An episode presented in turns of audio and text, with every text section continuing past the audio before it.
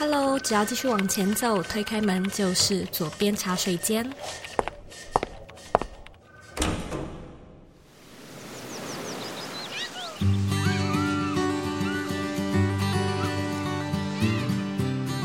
你现在在收听的是《左边茶水间》第两百三十六集。不晓得你有没有观察到，这几年呢，开始流行一种新的职业，叫做软装师或者是软装顾问。这份工作究竟在做些什么？需要具备什么样的技能？如果没有背景的话，又要怎么样开始磨练，并且成功的转职呢？今天我们邀请到知名的软装顾问 Carol 来跟你分享这个职业的大小事。如果呢，在新的一年你想要规划全新的职涯，或者呢有换工作的想法，不妨呢来听听这一集，获取更多不一样的灵感。准备好了吗？让我们一起来欢迎今天的来宾 Carol。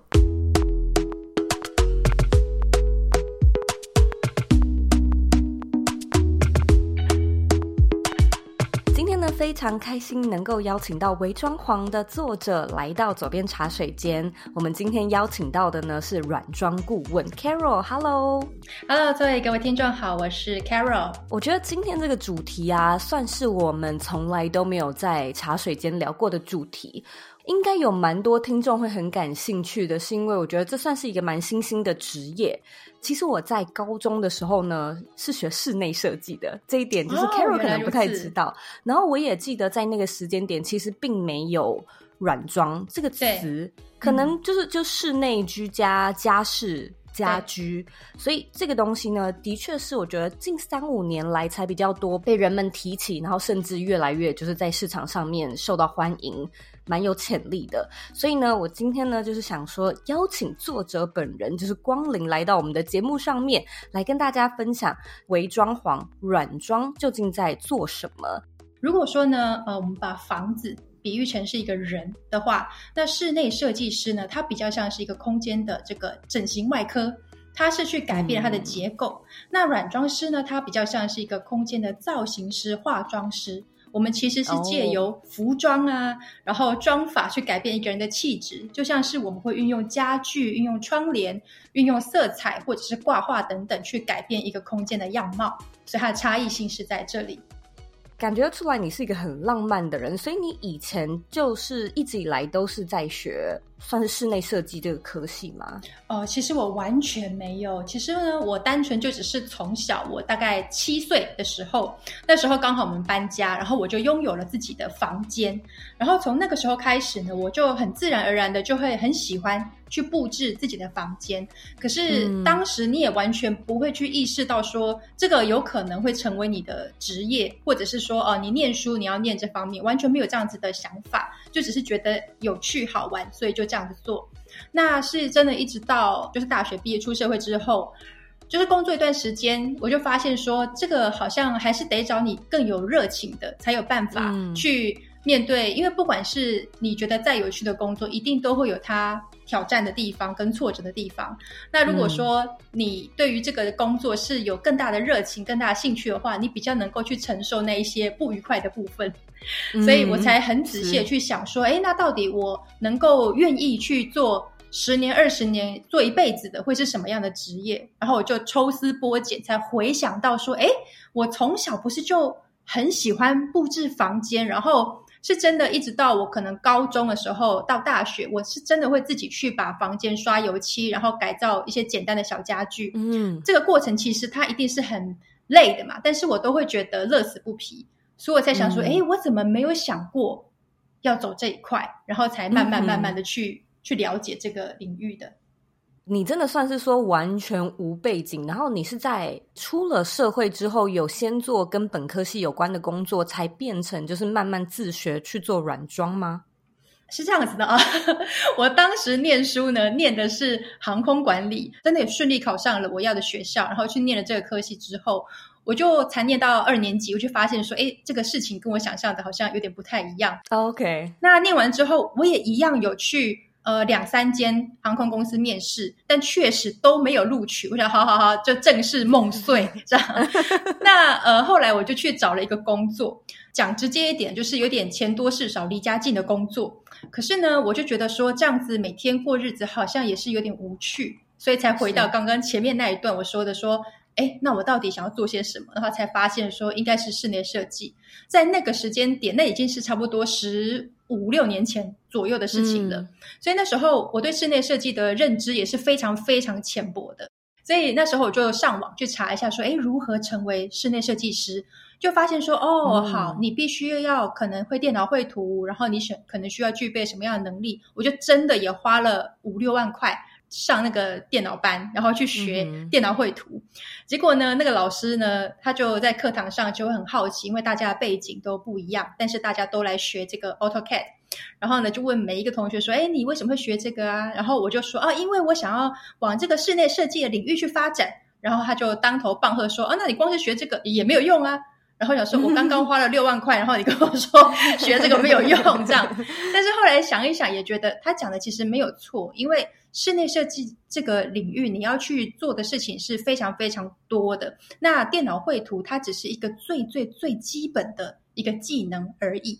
那可是也因为我对这方面开始有去了解它之后，我才慢慢的意识到说，那还有什么是我可以去做的？因为实际上。就算你看我去学了这个电脑绘图，你还是没有办法去应征任何的这个室内设计公司，因为我是没有相关背景的，嗯、所以我连去做一个助理这样子的角色，可能都是无法胜出的。所以那时候我就开始去找说，那有没有什么样的工作，它是跟室内设计有相关联，但是呢又不需要你有一个背景，它的门槛是非常容易跨过的呢？哦，我就找到了一个工作，嗯、它叫做现在大家都有听过的系统家具、系统柜。我就从这个地方开始入门，嗯、然后去一步一步的走入别人的家当中。哇，我觉得你是一个非常有解决问题精神的人呢。尤其是我相信很多听众，就算这个已经是发生在十十五年前的事情，但是如果说。同样的情景搬到现今，一定还是有许多人会困扰在说我没有背景，然后我也花了五六万块去，因为我想要转职嘛，我想要跳到一个完全没有专业背景的领域，嗯、然后我就算花了这么多钱，我好像也没有办法顺利踏入。你那时候其实就是直接开始找工作，对，我就上那个那种人力银行开始去看，嗯、我那时候的关键字一开始可能都是打例如布置。我都是比较偏往这方面的关键字去下，可是其实是找不到这种工作的。那唯一我就慢慢看着看着，发现哎，有一个系统家具，而且它是连锁的，所以它的全台湾的这个门市是很多的。那我想说，太好，它门市这么多，总会有一间录取我吧？这样，嗯哼，呃，其实也是因为到了那间公司之后，我才更理解到说，哦，原来室内设计它的领域确实是比我想象的还要更广。就以系统家具来讲，其实它也是属于室内设计的其中一环嘛。当我在学习系统柜的时候，其实公司它会教你怎么样去丈量，怎么样去跟客户沟通。嗯、那你虽然做的是系统家具，可是你对于空间的整体规划还是要有概念的嘛。那甚至包含细节到说你要怎么样去控制客户的预算，嗯，还有跟师傅之间的沟通等等。其实所有所有的事情，我都是在那边所学习到的。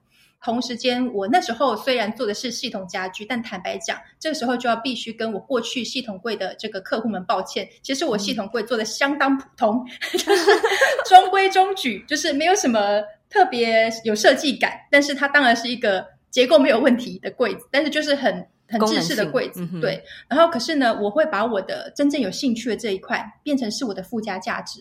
因为当时呢，我们虽然说是设计柜体，嗯、可是我们一样还是要出这个三 D 图，去让客户理解说，哎，你的柜子你会怎么样去摆放在他的家中？那整体的这个概念造型会是长什么样子？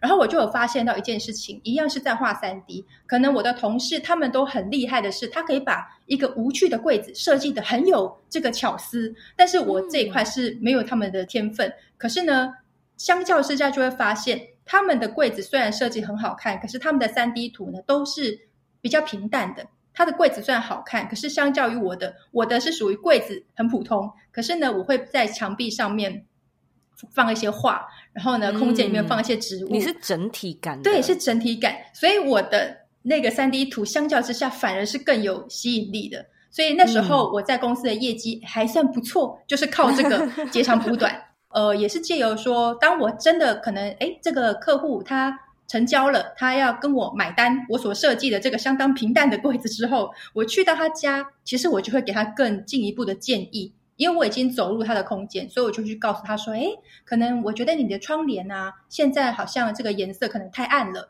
或者是我觉得它可以怎么调整会更好，还是说他墙壁上可能我觉得太单调，我会建议他说你可以怎么样去搭配。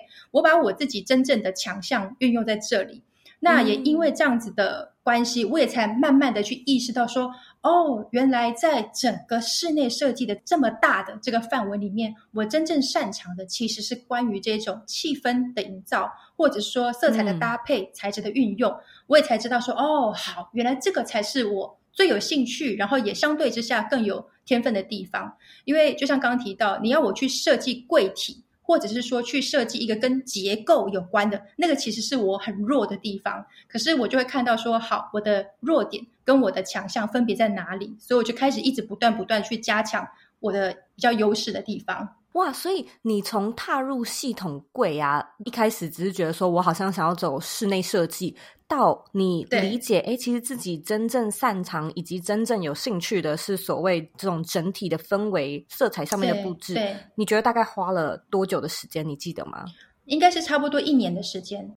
所以你在这间公司做了两年半之后，你后来就马上开始出来自己接案吗？还是你有再到其他的地方去做室内设计呢？我那时候原本做两年半，本来也没有特别想说要换公司，那是刚好就有一个算是说同事，他就辗转就发现说，哎，Carol，你好像真的蛮喜欢这种布置啊这方面的。嗯、那他刚好有认识一个人，然后呢，他开了一间那种家具店。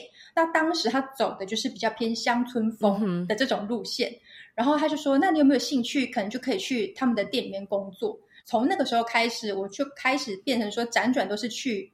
真的是家具店，跟系统柜就有点不太一样了。嗯、但是那个家具店我也没有待太久，接下来我就去那个纽西兰打工旅游。嗯、然后回来台湾之后，我就在思考说：哎，那我下一步我要继续往这个完全不晓得未来在哪里的软装社区去走呢？还是我应该要怎么样继续下一步？其实我中间曾经有一段呢，我去一个饭店，类似柜台这样子的工作。嗯对，原本其实应该是做两三个月，我就觉得说，天啊，我真的觉得我不应该继续这样子造成其他同事的困扰。我就真的体悟到说，哎，每一个人的状况不太一样，因为像我自己很明显的是属于那一种，我的强的跟弱的是很断层的，很鲜明，嗯、很鲜明的，就是我要是比较擅长的东西，会明显的比别人。出色很多，可是呢，我其他地方就会比别人弱很多很多。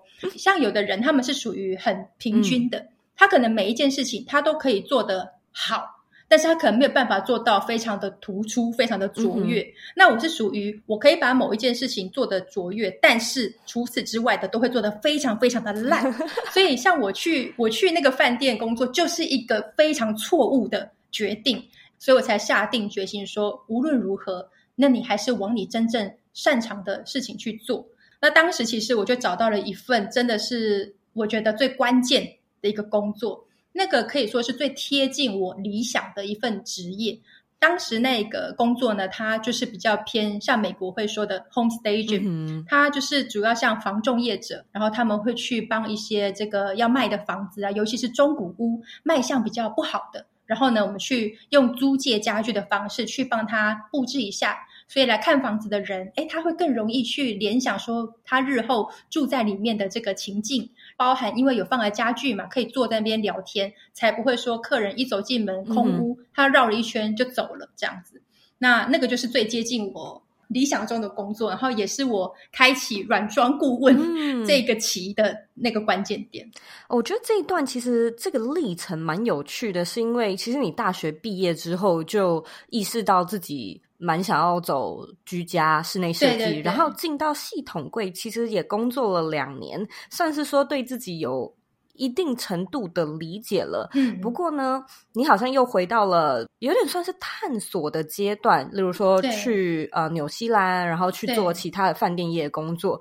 然后又就是我觉得应该就是痛定思痛，就再次理解说，哇，没没错，就是真的，我真的热爱的是这件事情。我觉得其实，在蛮多可能听众的生命历程中，也是你会因为一些人生的历程，有意识到说，哎，其实我是真的喜欢的。然后你可能也试了，嗯、可是你可能无论是说因为现实的经济因素啊，或者是因为其他人生的规划，你可能又会去做一些其他的工作。对，然后你做了一阵子之后，又会理解到说不行啊，我真正有热情的，不要再造成别人的困扰了。对对对，对，所以我觉得这段历程，我相信很多人听了是很有共鸣的。然后再连接到你后面说的，就是找到那个关键性的工作嘛。对，其实，在我自己的人生里面，也有一点点像。然后我觉得，真的让一切可以说是步入正轨的一个转捩点。也有点像是说找到了一份，嗯，真的是蛮理想的工作，嗯、然后从那边你就是踏上了一个跳板的感觉，然后你你就跳上去了。所以我觉得这件事情其实挺重要的，能不能也请 Carol 分享一下？你记不记得当时你是怎么样去找到这份工作的呢？其实确实就像刚刚 Zoe 说的，我那个过程其实是经历很多的挣扎。为什么会跑去饭店？然后为什么可能会去纽西兰？都是因为我觉得在当时并没有软装设计这样子的工作，你根本是没有这样的东西。你要怎么样去找这样的工作是零，所以你才会不断的去思考说，那是不是我把它当成兴趣就好了？然后我就是去做。别的工作，因为现实就在你眼前，你每个月你就是有你的基本开销等等。我要我甚至曾经有一度，我都在想说，我是不是可以去卖鸡蛋糕？你知道，就是说，哎，我就是有个有个收入，然后但是呢，如果有人他要我去改造他家的时候，我随时就可以收摊，然后就可以去他家。我真的是都已经走到那一步路了，是这样。然后我还做了一件很疯狂的事情，其实我当时有做了我的一个算是一比一的人形看板，然后。然后那个看板的、哦、对，然后那个看板的底下我就写什么呃三 D 绘图，然后斜线室内布置。我想说，反正我闲着也闲着，那我可能就是扛着那个看板，然后我今天可能去喝个咖啡还是什么，我去把那看板放在我旁边，会不会有人出来询问说，哎，请问一下您是会做这个布置吗？哦、对，我当时是我是做好那个看板，然后我还没有机会真的拿出去的时候，我就录取了那一个系统柜。对，有时候你要是跳脱出来，你也会觉得说逐梦踏实。你觉得这个东西很棒，那你就要不断不断的去尝试，然后去实践它，而不是去想说啊，反正又没有这样的职业，就算了。我没有那么快的就觉得算了。虽然其实中间有一度我去饭店的那个时候，其实确实就是抱持着算了啦的心态，所以我才会去饭店工作。但是真的是做了几个月之后，你就会觉得说，如果一个工作是你做的也没有比别人更好。然后你也随时都可以被别人取代的话，那你到底为什么要去做那个工作？就是你永远都是在想着什么时候放假，然后你永远都在想说啊，今天又是礼拜一，然后又要再熬几天才是周末。嗯。我就觉得说，这样的人生不是很，我觉得每人生应该每一天都是要很有动力的，有一个希望在那里。嗯。然后你起床的时候，你是会觉得说啊，太好了，今天我又可以去做一件有趣的事情。我觉得这样子应该是比较有价值的。后面的那个 HomeStaging 的工作啊，也是一样是在人力公司上面搜寻找到的吧？对，那个工作当时对我来说，真的就觉得说太好了，很梦幻，嗯，很非常梦幻，它就完全符合我的期待。因为大部分的人，如果你去跟他讲说，我想要找的是布置相关的工作，其实第一个联想到的会是百货公司的橱窗布置。但是我要的不是这一种，哦，我要的是真的是去帮别人的居家去美化它的那种布置。所以当时 HomeStaging 那个就是最最最贴近的那个工作。其实我也是大概做半年左右，我就发现了一个危机跟一个转机。嗯，所谓的危机呢，就是说，因为以公司的角度来讲，它其实所有的家具都有它固定的配套。包含，比方说画，永远就是那几幅嘛，哦，就你只能用那一些材料的意思。对，就是那一些。然后，而且其实老板他可能也已经有大概的配过了，哪些东西跟哪些就是比较合适的，嗯，就能够发挥的空间是很有限的。嗯，那当时我也曾经就是会去建议老板说，哎，是不是我们可以做更多？但是以公司的角度，他可能会觉得太麻烦了，又尤其是这样做对他们来说不一定真的能够赚钱。所以其实当时公司他。认为我的这个建议很好，但是可能不符合当时他们营运的一个方式，所以这是一个危机嘛。我就发现说，那我好像也能够发挥的是很有限的啊。那转机是什么呢？偶尔我们就会接到一些电话，客户打电话来，就会说：“哎，我看你们有在帮别人布置。”居家，那可不可以请你们就是真的是来我们家？这个房子呢是我们自己要住的，不是那个要卖的。那你们就真的是帮我们挑选家具啊，建议我们用什么窗帘啊，包含一些这个生活用品，还是一些布置品来帮我们做建议，那就是用买断的方式。一样的公司，他们当时的操作的策略不是走这个路线，所以就会婉拒这样子的来电客。可是对我来说，我就看到了希望。我就觉得说，你看，你看，真的是有人是有这个需要的。我那时候刚提到说，我这边公司其实做半年嘛，当时其实我们公司的生意还算蛮不错的，嗯，然后有时候真的就是会有那个案量太多做不完，就发现老板每次只要这种做不完的时候，他就会打电话给一个人，嗯，一个人，对，他就打电话给一个神秘的人，然后那个人呢，嗯，他就真的会来公司，他自己会开一台车，然后他就会把他要配的家具什么什么的，他就搬上车，然后他自己就会去把。额外的案子处理掉，我就很好奇说，哎、嗯，为什么会有一个这样子神秘的人？然后我才第一次听到所谓的 freelancer 自由工作者。哦，我想说，哦，原来这个世界上还有这样子的工作啊！他觉得说太棒了，就是不用打卡哎，然后就可以这样接案子。因为那个确实是我以前没有理解到，说原来还可以这样工作，嗯、所以当时就刚好衔接到我说我结婚，我就想说，那我就勇敢的去跟老板。提议一下，说：“哎，那我可不可以也转成做 freelancer 这样子？”嗯哼，那老板非常豪迈的说：“哦，好啊，好啊，没有问题。”哇！从我下班打卡后的那一天，我再也没有进到公司过了。哇！所以我根本没有做到那个 freelancer 的工作，就直接是是哎哎哎，就哦，他就没有派案子给你，他没有派案子给我，哦、我就直接再也没有进入过公司这样，然后也没有接到案子。两个多月，一开始你知道，第一个月不用去上班的时候就，就哇塞，太爽了这样子，然后每天就觉得睡到自然醒。嗯、然后到第二个月的时候，开始想说，哎，奇怪，公司怎么都没有联络我呢？现在不是一个旺季吗？怎么会？哎，对，是不是？Hello，这样子。然后到第三个月的时候，想说我应该是已经被遗忘了这样子。那那时候我就开始真的有一点点紧张，想说，嗯、哇，那怎么办？我觉得其实上天一直都非常的。厚爱我，有一天呢，就在我就是觉得说我是不是那个要再去找工作 的时候，我的前同事就打电话来，他说、嗯、：“Carol，今天呢，我们又有接到一通电话，就是有一个人，他也是那一种希望我们去帮他买断家具，然后直接去布置他家的，你有兴趣吗？”嗯、我想说太好了，我都已经你知道快断粮快三个月了，当然是有兴趣。我就说、嗯、好啊好啊，然后他就说：“可是这个地方比较远一点点。”然后想说能多远嘛？台湾也不就这么大。他就说：“嗯、哦，在金门，金门可以吗？这样子。”然后我就说：“我们要正面思考，说太好了，我们第一个案子就跨出台湾，跨出海外这样子。”我就说：“好。”然后我就接那个金门的案子。那个其实真的就是我开始我的第一个案子，嗯、而且也很特别、啊，跑到金门。嗯哼。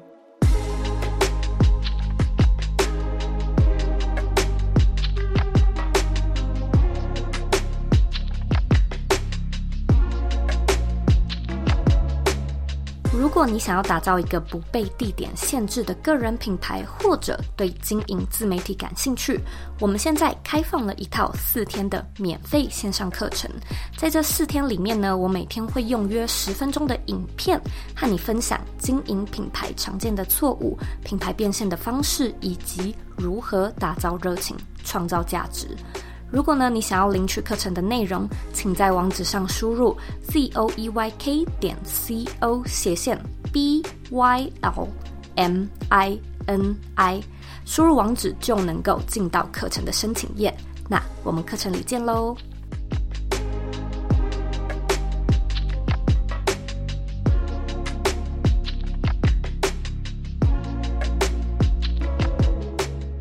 那个时间点就真的是脱离了公司，然后自己一个人，你要如何独当一面去跟客户谈，然后应该怎么样去议价，包含你的整个流程，嗯、我也是经历了很多很多的那个内心戏的波折。嗯哼，可是我觉得其实这段历程里面有很多可以说是 key points，就是也许你做错，嗯、也许你做对，也许你有坚持下去的地方，嗯、一定也是你平常本身工作就很用心啦，所以好像就是一直都有机会啊，前同事又来介绍啊，什么什么东西有介绍，感觉得出来，其实。你的职涯历程里面好像贵人挺多的，哎、欸，我真的是这么觉得。其实我一直到现在，我真的有一个很深很深的一个体悟，就是常常很多人会觉得说，一个人他要如何可以成功，通常就是你一定要有天分。那光有天分也没有用，你要靠努力嘛。但我觉得还有第三个关键，就是你一定要有机运，所以一定是要保持着非常感恩的心情，因为那个绝对不是因为。你真的有比别人更努力，或者是说你真的有比别人更有天分？我觉得有太多的人都是很有天分，也非常努力的。所以如果你只是说哦，因为你比较努力，所以你成功了，对那些人来说就太不公平了。因为我觉得很多人他们都是非常努力，他真的只是缺了一个舞台，缺了一个机会而已。是，其实我也觉得我自己的职涯历程很多贵人，然后我也觉得我真的算是幸运的那一群，嗯、就是好像每次。都快要走入谷底的时候，总是会有一个机运，总是会有人说：“哎，那不然我来帮你。”然后你就莫名其妙，因而可以度过那个难关。所以现在的我其实也蛮注重于，就是如果我有这份余韵的话，你会开始想要去帮助人，因为你会觉得说，因为你曾经受过帮助，没错，没错，所以你就会想要持续把这个机会啊传递下去。对。我觉得我相信很多的人，他当初他会给我机会，应该也是因为他曾经受过别人的帮助，所以他是一个非常非常好的一个持续这样子的一个善念。而且其实有的时候就是这么手一伸去帮助人家，就是完全改变那个人之后，就往后的人生。真的，对啊，对，是。所以我们这里就来请教一下 Carol 好了。如果呢要给后辈一些建议的话，然后我们就是也先假设这个人当然是对软装设计、对室内居家感兴趣，然后他也想要踏上这条路。我相信现在啊，其实越来越多资源了，这跟你就是十五年前完完全全是不一样的嘛。嗯、所以现在踏入的话，有没有什么样需要注意的地方，或者可以从哪里先开始呢？其实我很常收到这样子的私讯啊，或者是 email，都是在讨论一样的问题：怎么开始？嗯，对，怎么开始？我们就是很简单的，你可以把你的房间布置完之后，然后上传到你的 Facebook 或是 IG。那这个东西它一定要有一个规律性，嗯、你不能哦，今天 po 一个，然后下一次再 po 是这个一年后，那当然不行嘛。嗯、那很多人可能就第二个问题就来啦，说可是我没有那么多的钱跟那么多的空间，可以一直不断去做改造啊。其实不用把它想的这么的困难。比方说你现在是好，你一个人的房间，甚至它可能只是个套房，但是呢。例如你的书桌这样子的一个区域性就好，或者是说你房间可能有一个抽屉柜、一个斗柜、一个小角落都是可以的。嗯、你去不断不断的改造一个小角落。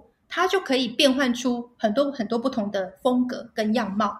那有时候单纯只是透过改造一个小角落，也会让人家发现说：“哎，你这个人真的还蛮蛮行的哦。”同一个小角落，你可以变换出三种、嗯、五种、六种以上的这个风格。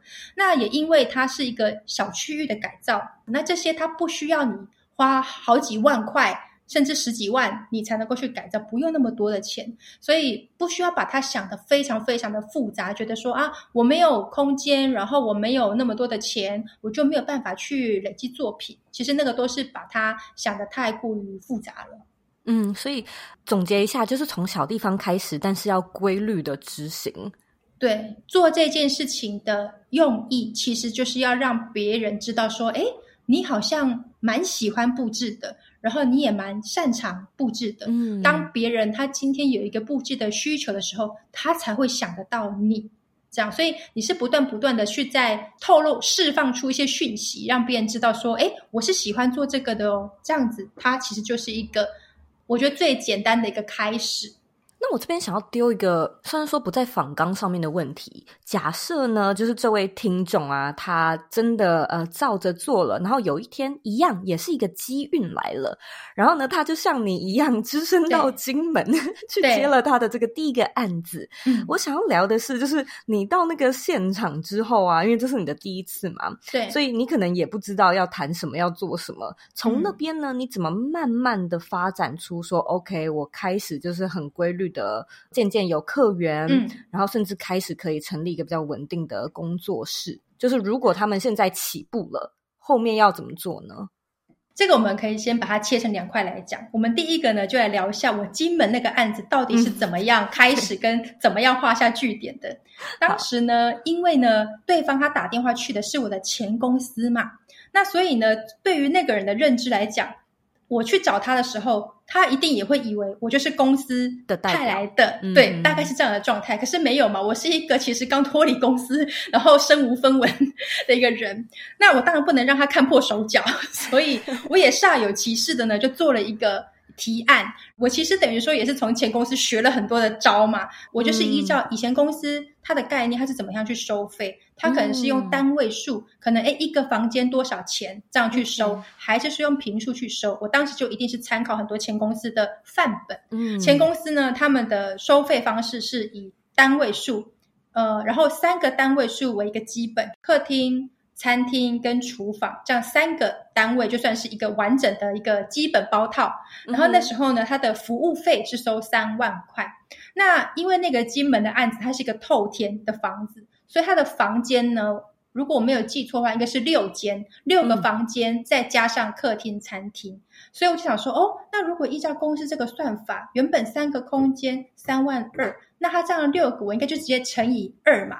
那这样子三万块，我应该就是要收六万块，应该不过分吧？这样，所以我就跟他讲说，哦，依照您这个空间的话呢，我们的收费呢是这个，呃，应该收这个六万块啊，但是没有关系，我给你一个优惠，我算你五万块就好，你知道，因为其实是自己太心虚了，不好意思收六万块，你觉得好像收的很多这样，结果呢，对方其实。他根本就看得出来，但是他也就觉得说，呃、啊，好啊，你说五万块就五万块吧，这样他会那么爽快的答应。一方面也是因为金门那个地方确实很多人，他不愿意跑到金门去，所以今天有一个人他愿意接，他也觉得好啊，那就这样子。当我就是确定了这个合约之后，我就开始去采购嘛。我当时其实是跑了三间家具店，然后分别采购了不同的东西。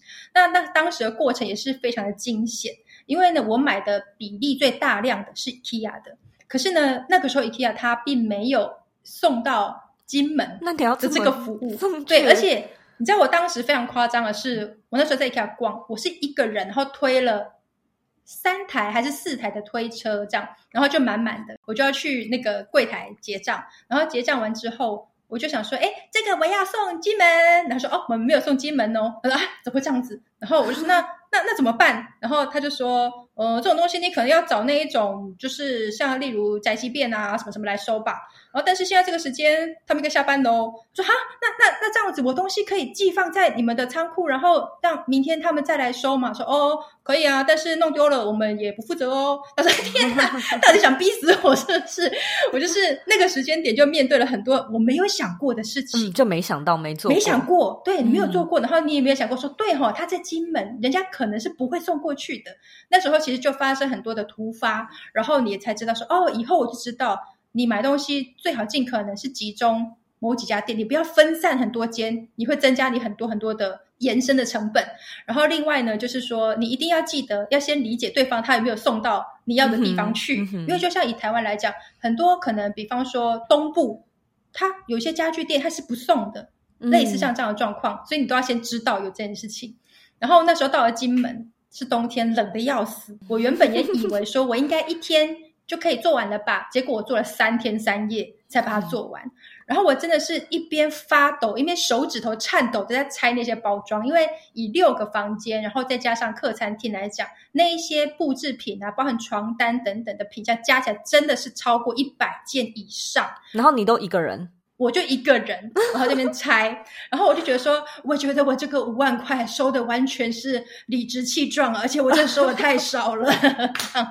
可是就是在那一次，我就完全知道说，好，除了刚刚货运这件事情你要理解之外，你也知道说，以后你不能只有一个人，你可能要有个小帮手，嗯、要有个小助理，然后接下来的钱你应该怎么收，你才能够去应付一些额外你没有想过的一些小支出，嗯，包含你的小助手他也要钱啊，然后。包含你们吃饭等等，全部很多的东西，你跑到金门去，你的交通费、你的住宿费等等，这些都是我之前没有去完整全面思考到的。是，所以那一次的案子可以说是非常的惨烈，但是也让我成长，瞬间成长。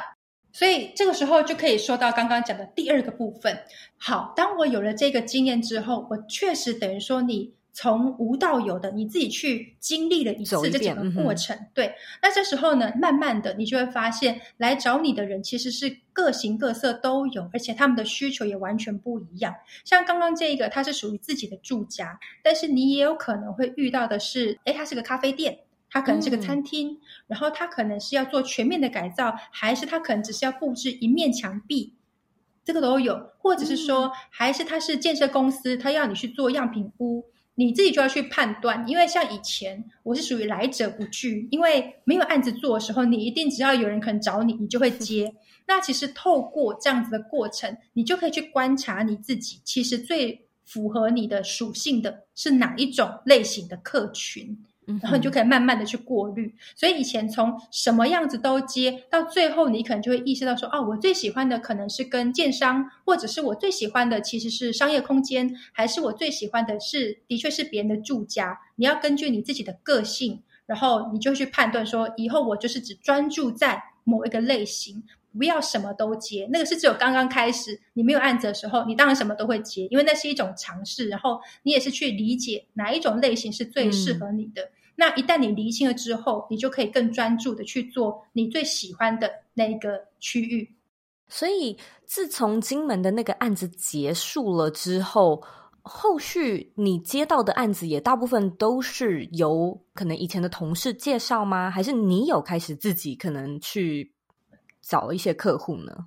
对，这个刚好就可以延伸到另外一个这个软装师可以去发展的一种工作。然后这个也是我个人觉得蛮推荐的一种类型，嗯、就是跟室内设计师配合。哦、那跟室内设计师配合有分两种路线，嗯、一个呢就是说设计师他完工之后，他们都会拍。作品集，请摄影师来拍照。那这时候呢，他就会需要有人去把空间去做一些布置，做一些陈列。嗯、所以那个时候，其实我接最多的反而是这种类型，他要有让我生存下来。哦、因为做这种类型，它最大最大的优点是，因为拍照的这种工作，它是一天就会结束的，所以你可以立刻收到现金。然后呢，它也不会有后面的延伸的问题。你可以理解的是说，假设我今天是去做一个人的住家，那因为这个是他的家，他是真的要住在里面、生活在里面，所以你们要讨论的细节会非常非常的多。所以它绝对不是一个一天就可以结束，嗯、通常至少至少都会两个月到三个月是一种常态。那两三个月之后.也不是说完全就没事了，他很有可能过了四个月。五个月、半年后，他还是会说：“哎，Carol，那个 我有个地方还想再问你一下，还是什么之类的。”他会有一些后续的延伸。所以这种类型，如果你也觉得 OK，你可以接受的话，那你就很适合做这种居家的。那但是如果你希望的是更快、很准，好，明天我们要去拍照。我今天我看过了现场的照片，然后我去仓库把我的东西整理好，明天带过去，一天把它布置完。拍照完，我再把它收一收，送回去仓库，我的钱也收到。这件事情就是干净利落，嗯、这个是它最大最大的优点。嗯、所以跟设计师一起合作，我觉得这的确好像是比较没有想到的一种方法耶。这是一个非常非常我很推荐的方式，因为透过这种形式，它有很多很多的优点。第一个就是除了我刚刚讲的说，哎、嗯，它是干净利落，一天就结束。第二个是我跟 A 设计师合作。那他的设计师朋友圈们就可能看到，就觉得说，哎、嗯，这个 Carol 是谁？你可以介绍给我，因为我也有一场要拍照，我也要请他来布置，所以你会比较快速的那个圈圈就会被打开。嗯、难怪你会说，就是软装设计师有点像是化妆师，就的确是有这种感觉。对对对。就是这样子，没有错。因为设计师的这个领域，他们一定会口耳相传，嗯、所以你会比较快速的，就是你的面包就变得比较稳定了。嗯、然后比较稳定之后，它还有另外一个附加价值。如果说你今天跟很多很多不同的设计师合作，那每一个设计师他们的作品，如果他们的这个设计也都很棒的话，其实你们是相辅相成的。嗯、因为他的作品透过你的布置变得更出色，你的布置如果没有他的空间作为基底的话，可能也没有办法那么的精彩。嗯、所以，当你今天你布置完，他也是请专业的摄影师去拍照，拍出来的照片，其实你也是参与其中的人。嗯所以你也可以把它当成是你的作品，嗯啊，我觉得这个很聪明，所以你就会变成说，你的布置你们是互相在衬托的，嗯、互相一起加分。这个东西它会比较是一个多赢的局面，嗯、大家都可以因此有所收获。所以这个是我觉得很棒的一个形式。但它最大最大的一个也不能说缺点，你要去面对的有两件事情。第一个呢，是它相对是一个比较消耗体力的工作。嗯因为其实你就是要搬那些东西，然后拆布置。摄影师在拍照的时候，其实你也会需要在旁边去协助。那拍完之后再收拾，再包起来，再拿回仓库，拿回仓库又要把它们拆，然后再放回去。嗯、所以它是一个比较偏消耗体力的工作。嗯、那另外一个就是，你确实就需要有一个你自己的仓库，嗯、然后才能够去把这一些拍照的道具。把他们整理好，同时间你也可能也会需要说，哎是，你也需要有一些更新啊，你也不能永远都是拿一模一样的东西在拍，嗯、所以它也会有它所需要付出的成本。但是整体而言，我认为这还是一个非常非常好的一个形式，又尤其是对于刚开始要去接触软装的人，我觉得这个对你的职业会是有很加分的一个形式。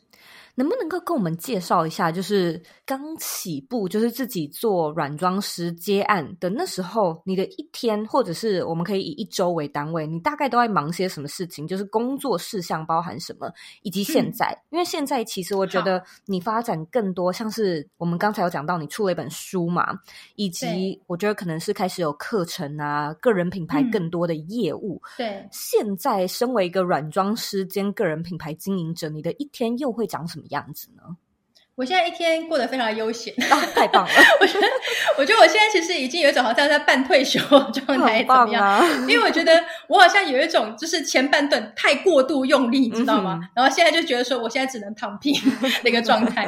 我先讲一下我过去的一天，大概它的一个内容，其实确实，我觉得很多的时间都是在找商品、找东西。嗯，就是不管你是帮。设计师去做纯布置案，还是说你今天是跟设计师合作，你帮他的客户去挑选东西，还是说你自己去接触到一个屋主，然后去帮他的家做规划？我们最多最多的时间就是在找合适的东西去放到那个空间，那个是最花时间的。因为你假设说好，我今天接到一个客户，你跟他沟通，当然也需要时间，然后你也需要去思考。可是真正最花时间的是找。找合适的东西，嗯、这个是最花时间的。所以，真的，你可以说，我觉得大部分的时间都是在电脑前，或者是你可能会到实体的店面去挑东西，这个是占最高最高的比例。然后，等你东西都找好，你真正进场去布置，那个反而是比较快的。嗯，另外比较花时间就是我刚刚提到沟通的这件事情，它也可以。花掉你很多很多的时间，嗯，但是最花时间的还是找东西。所以这几年下来，我眼睛视力也变得非常的差，嗯、对，这个都是职业伤害啦。我觉得找东西这件事情我超有感的，嗯、因为我也是前阵子刚搬家，所以我也在找东西。然后像是找那种床架，就是你可能就会觉得说，哎，这个好漂亮，好喜欢，但是太贵。这个我也喜欢，可是它材质我不喜欢。对，然后这个颜色我不喜欢，但是价格很合理。然后这个就是你有各式。各各样要没错，所有的元素你要去交叉比对，对，是很困难的，很难。所以有时候，比方说，哎，这个客户他可能好，我今天给他一份提案，然后可能这个房间，比方说从这个床架、床头柜、化妆桌，或者是一幅画，可能这几个品相分别我都给他三个选择好了。但实际上，那些每一个品相都是看了好几百个以后，你才精选了三个。嗯出来给他挑，所以我们最怕听到的那一句话说：“没有其他的人吗？还有吗？”你就觉得说，你都不知道我找这三个，其实是这背后是三千个去精选出来的三个。才能给你这样。所以以前是花比较多时间，就是在找啊、搜寻啊、跟客户沟通。那现在呢，就是如果我们以一周为单位的话，就是你大概都会需要忙什么事情？现在其实我觉得的确。我觉得一方面是体力，讲讲起来有点心酸；一方面体力已经有点不行。然后二来是我自己的观察，我也会觉得说，现在其实软装师这个职业已经相对的。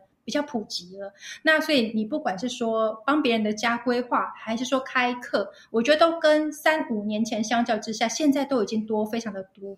所以我也会去思考我的下一步，你要如何永远能够走在更前面，嗯、才不会说，哎，你做的东西别人也做得出来的时候，那你就没有你的竞争力。嗯、所以为什么像？出书这个东西对我来说，它就是一个机运。那个当时其实不管是开课或者是出书，都是有人来找我。也因为透过出书的关系，我有感受到很明显的一件事情是，因为出书你就会比较有机会去一些电台，甚至是去到电视台，嗯、然后或者是跟一些 YouTuber 去合作，那它都可以更多角的去打开你的整个能见度。嗯、那所以就开始会有一些品牌的合作，可能像是一些家具或者是家电的公司，它可能就会找你。去做一些，例如新品发表，还是说团购也是有可能的。所以我现在在做的就比较会是往这一块，因为坦白讲。像我刚刚提到，你不管是说去做纯布置案，还是你去做客户的家那种两三个月的，它其实真的都是要消耗掉你非常非常多的时间，你才能够换取你的酬劳。嗯、所以你的年纪越大的时候，你一定要去思考说，有没有什么方式是你可以更减少体力的消耗？嗯、你可以去动脑没有问题，但是你可能不需要花这么多的时间，可是你的收入是可以是更倍增的。这个就是我现阶段正在面对的一个挑战。嗯嗯，我觉得我们两个的职涯发展其实蛮相似的，嗯、但可能你是走比较专业软装的路线，也可以蛮看到就是整个产业的变化。嗯，那一开始有提到嘛，我们今天呢是要来分享就是 Carol 的新书，这本书其实加副标还蛮长的，叫做《伪装潢：软装师不私藏的改造心法》，然后从预算、动线规划到风格建立，还有选物哲学。Carol 有没有特别觉得这本书适合哪样的读者来阅读呢？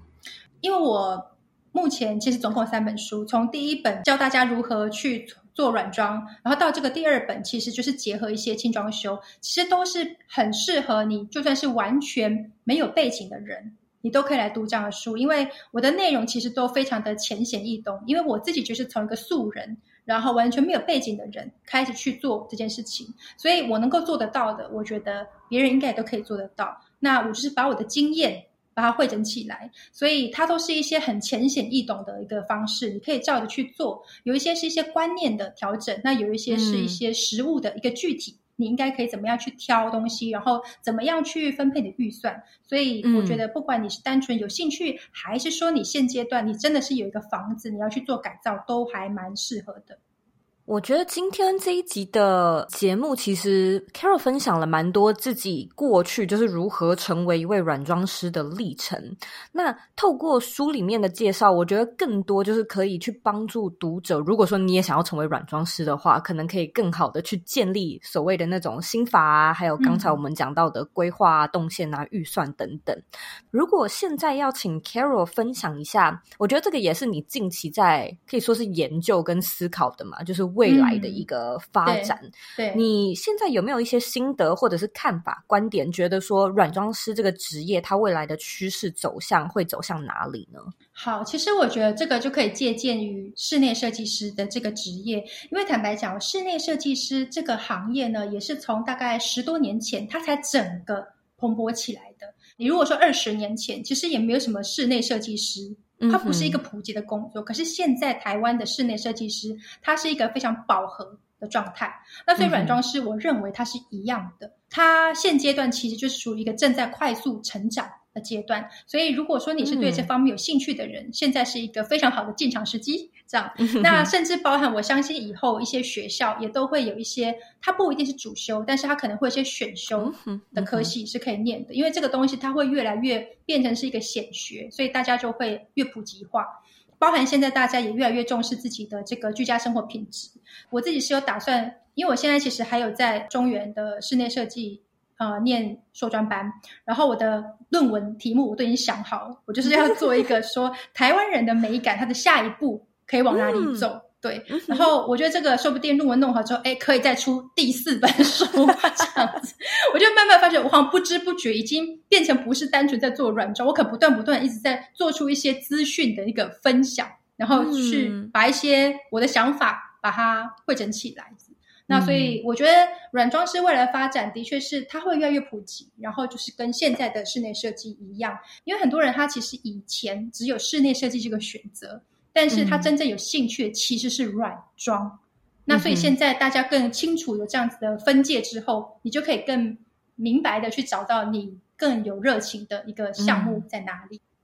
今天呢，非常谢谢 Carol 这么精彩的分享。现在呢，我要来问你最后一个问题，也是每一个来宾都要被问的问题：你认为的理想生活是什么呢？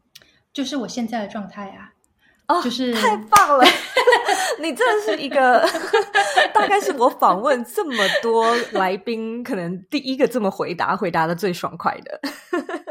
我以前是先这样定义说，到底什么样的状态叫做成功？嗯、所以现在我会觉得说，一个成功的，或者说一个理想的生活状态，是你不一定真的要把你喜爱的事情作为你的职业，但是如果你能够去。有很明显的分界，就是你或许还是可以去做一份稳定的工作，但是你不一定对它有热情。可是你至少要擅长，能够把那件事情做好。更重要是说，你有你自己的一个完整的时间，你可以做你真正喜爱的事情，不需要去为了任何人，单纯是为了你自己。那我觉得它就是一个很理想的状态了。今天非常谢谢 Carol 的分享，我跟你聊得很开心。那如果听众呢，对于这本书《伪装皇》感兴趣的话呢，回到这一集的原文也可以找到相关的资讯。今天非常谢谢你受访，谢谢谢谢谢谢 Zoe，谢谢，祝你新书大卖，感恩，谢谢。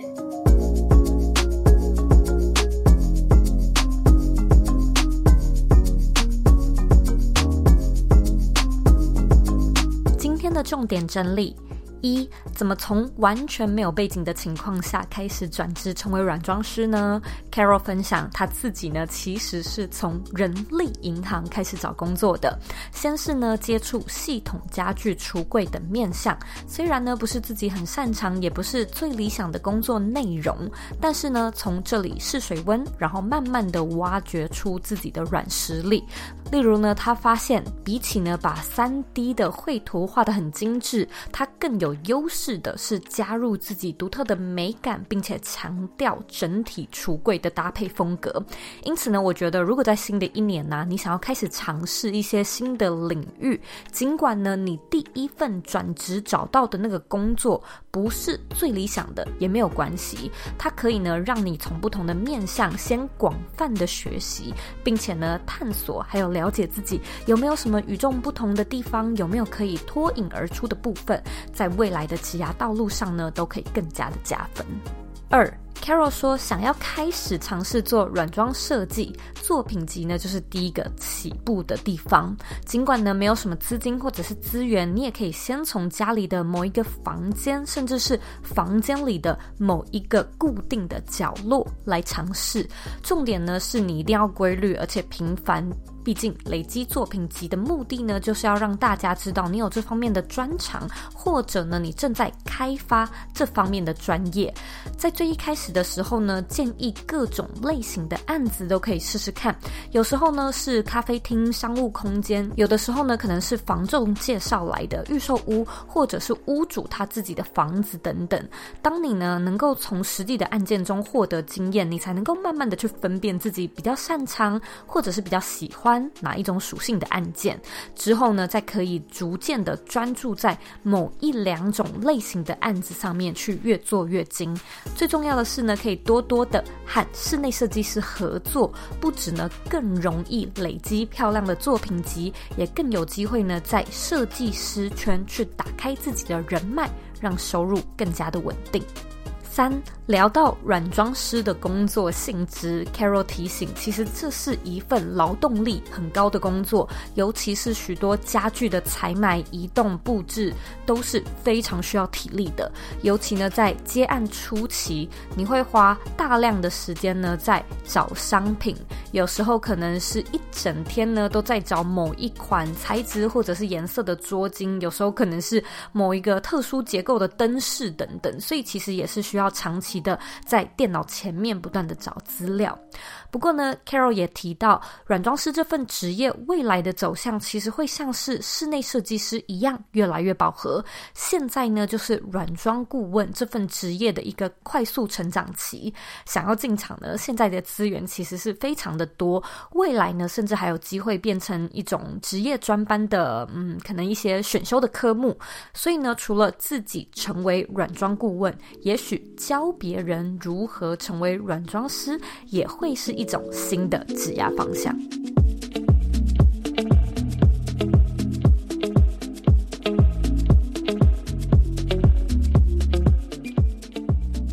非常感谢你今天的收听。我们新的一年呢，其实这几集我是还蛮希望可以介绍一些不同的职涯或者是趋势，来让你听听看不同的可能性，就是非常应景的跟你介绍一下未来二零二三更多的趋势，更多的市场走向。如果呢，你有想要许愿或者是想要指定的节目主题，也欢迎你呢回到我的 Instagram 上面，在我的精选动态上找到许愿池的这个线动，然后你可以在上面留言，告诉我你有没有特别想要我邀请谁当来宾，或者呢想要我聊什么样的主题。现在呢，我也要来阅读我们今天的听众留言。今天的听众 ID 呢叫做 Jolin A 跑，他在两年前呢留说五颗星。自从听了周易的某一篇后，就开始关注，每篇都很精彩，也让人很多很多想法及都让人容易吸收资讯。非常谢谢 Jolin 的留言。如果说呢，你听完我们今天这一集的节目，觉得呢有带给你一些收获，有带给你一些启发的话呢，我也希望你可以帮我到 Apple Podcast 上面打新评分，还有留言。希望呢，你可以为我们留下五颗星的评价。在留言的时候呢，我也希望你可以告诉我你现在正在收听的是哪一集，这对我来说的帮助呢会非常的大。还有其他的想法的话呢，也欢迎你回到我的网站或者是我的 Instagram 上面找我。我的 IG 账号呢和网站的网址一样是 zoeyk 点 co，可以。截图这集的节目，然后分享到你的 IG 线动上面，tag 我，让我知道你听完这一集节目之后有什么样的想法。最后的最后呢，我知道你是非常忙碌的，我也知道呢，你可以选择去做很多很多其他的事情，但是呢，你却选择来收听我们这一集的节目，而且还听到最后，我是真的非常非常的感谢你。现在呢，我也想要花一点时间跟你说，你。是你人生的负责人，你有权利，也有能力去过你真正热爱的人生。我们下次见喽。